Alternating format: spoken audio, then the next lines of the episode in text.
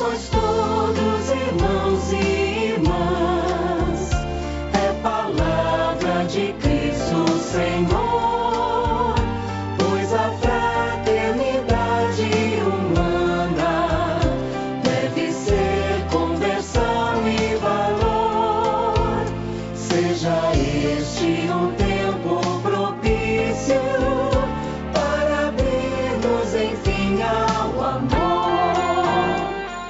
Queremos convidar a todos para o nosso quarto encontro da campanha da fraternidade que nos chama a refletir. Vós sois todos irmãos e irmãs. Mateus 23, de 1 a 12. Queridos irmãos e irmãs, sejam bem-vindos e bem-vindas ao nosso quarto encontro bíblico do tempo quaresmal. Escutando a palavra, vamos ao encontro de Jesus, motivados pelo tema da campanha da fraternidade, fraternidade e amizade social. Jesus nos ensina e nos convida.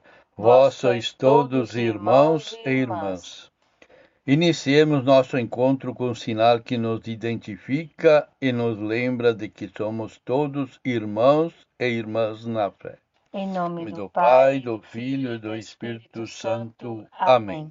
A graça de Deus Criador, o amor que recebemos de seu Filho e a comunhão que vem do Espírito Santo estejam sempre conosco.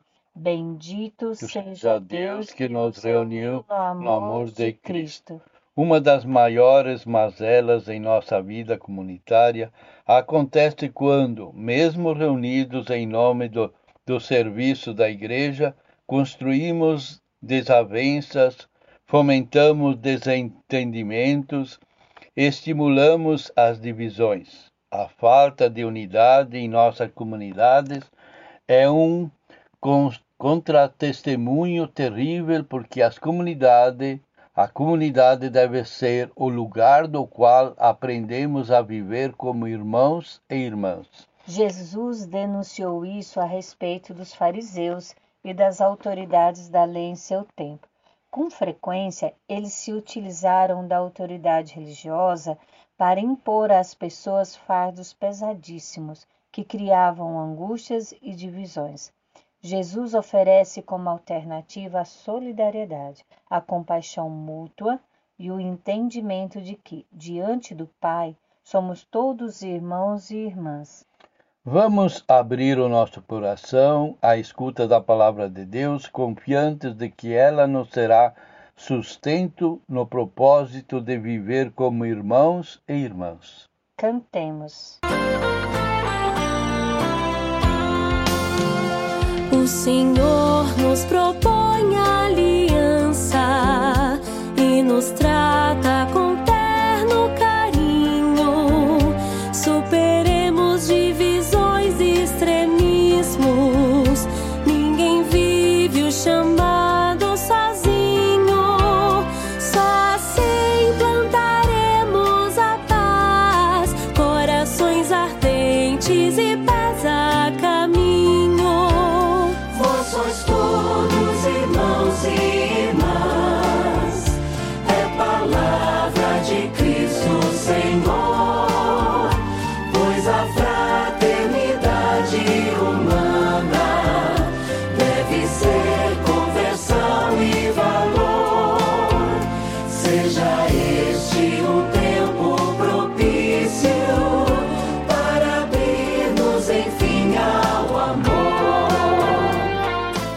Mateus capítulo 23, versículos de 1 a 12. Então Jesus falou às multidões e a seus discípulos: Os doutores da lei e os fariseus estão sentados na cátedra de Moisés. Portanto, façam e observem tudo quanto eles disseram a vocês. Porém, não imitem as ações deles, porque dizem, mas não fazem. Amarram fardos pesados e os impõem no ombro das pessoas, mas eles mesmos não estão dispostos a movê-los, nem sequer com o dedo. Praticam todas as suas ações para serem vistos pelas pessoas. De fato, usam faixas largas na testa e nos braços e põem longas franjas na roupa. Gostam de ocupar o posto de honra nos banquetes e os primeiros lugares nas sinagogas. Gostam de ser cumprimentados nas praças e ser chamados de mestres pelas pessoas. Vocês, porém, não deixem que os chamem de mestres, pois um só é o mestre de vocês, e vocês todos são irmãos. Na terra não chamem ninguém de pai, pois um só é o Pai de vocês, o celeste.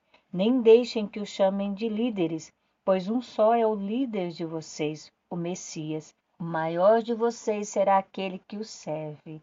Quem se exalta será humilhado, e quem se humilha será exaltado. Palavra da salvação. Glória a vós, Senhor.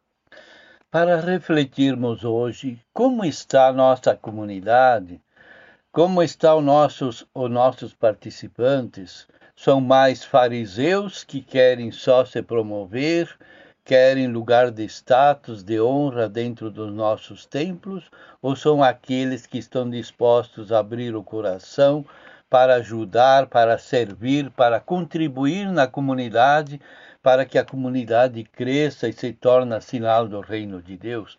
Jesus deixa muito claro: maior é aquele que serve. Nós podemos olhar o que os outros falam, o que propõem, e como os fariseus daquele tempo que cobravam tantas coisas, mas na prática não faziam nada. Então nós podemos ouvir o que eles dizem, mas nunca praticar e fazer aquilo que eles fazem, como vemos. E nós vemos hoje tantos líderes de, distorcendo, mudando o projeto de Deus para colocar os seus interesses, quando não se colocam no lugar de Deus diante das coisas. Como Jesus diz, um só Deus que é nosso Pai e Criador, e é aquele que não veio para ser servido, mas para servir. Então cabe aqui a cada um de nós refletirmos: eu estou servindo na minha comunidade? Eu estou em saída, como diz o Papa Francisco, lá na minha família, nos meus vizinhos, na rua onde eu ando. Eu sou o sinal do reino de Deus para as pessoas?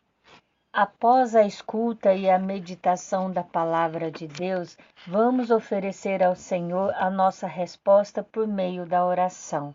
Senhor, ensinai-nos a viver como irmãos e irmãs. Senhor, nós vos pedimos a graça de reconhecermos em cada situação diária a melhor forma de viver e conviver como irmãos e irmãs, superando os conflitos, testemunhando o diálogo verdadeiro e progredindo junto em vosso caminho. Rezemos.